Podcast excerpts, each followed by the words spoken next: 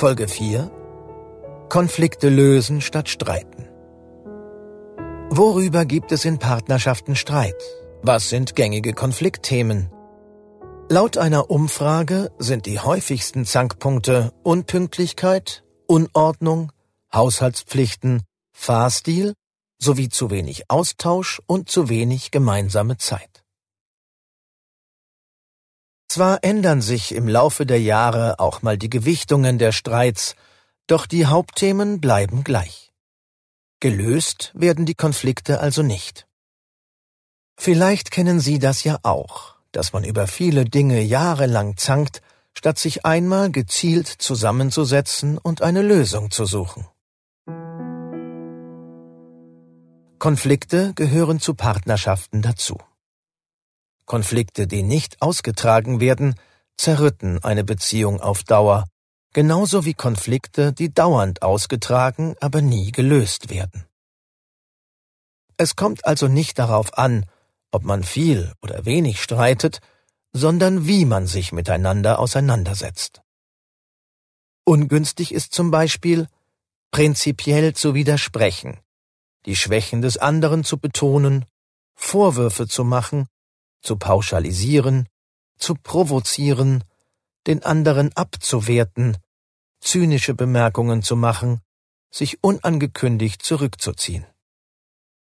Studien haben gezeigt, dass auch die Haltung gegenüber sich selbst entscheidend dafür ist, wie man mit Konflikten umgeht. Menschen, die achtsam mit sich selbst sind, also das sogenannte Selbstmitgefühl besitzen, gehen konstruktiver mit Streits um und sind daher mit ihren Beziehungen zufriedener. In dieser Folge stellen wir Ihnen eine Technik vor, mit der Sie lernen können, mit Konflikten anders umzugehen als bisher. Es geht vor allem darum, Streitpunkte so zu kommunizieren, dass eine Gesprächsatmosphäre entsteht, die konstruktive Lösungen erst möglich macht. Die folgende Übung sollten Sie daher gemeinsam mit Ihrem Partner machen.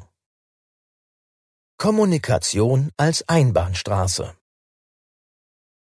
Verabreden Sie sich zu einem festen Zeitpunkt, um gemeinsam über ein Streitthema zu sprechen.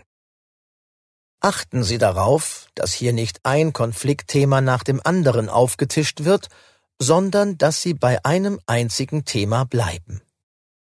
Auch die Gesprächsrollen sollten klar verteilt sein.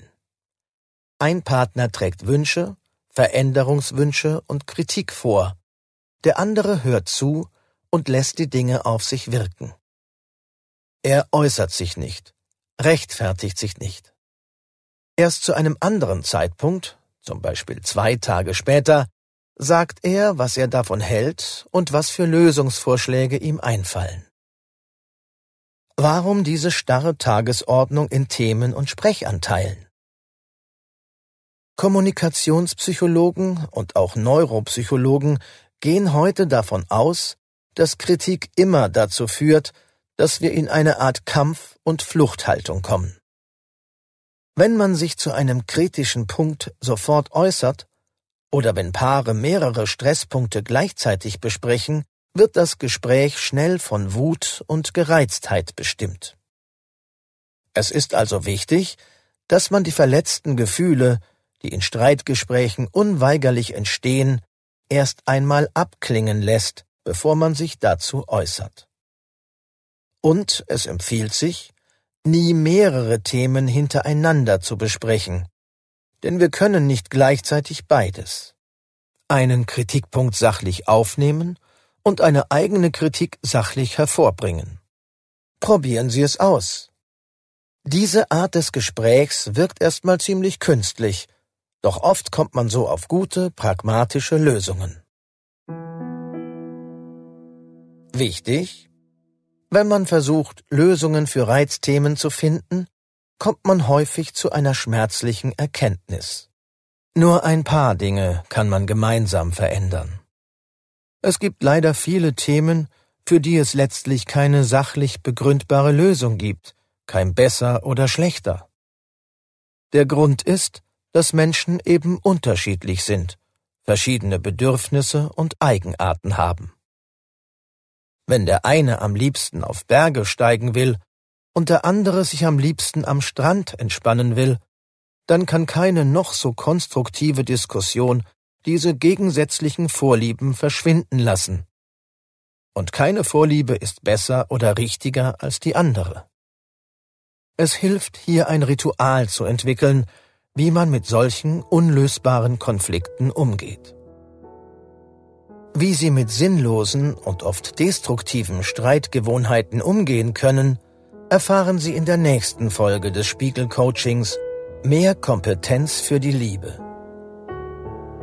Spiegel Coaching Mehr Kompetenz für die Liebe.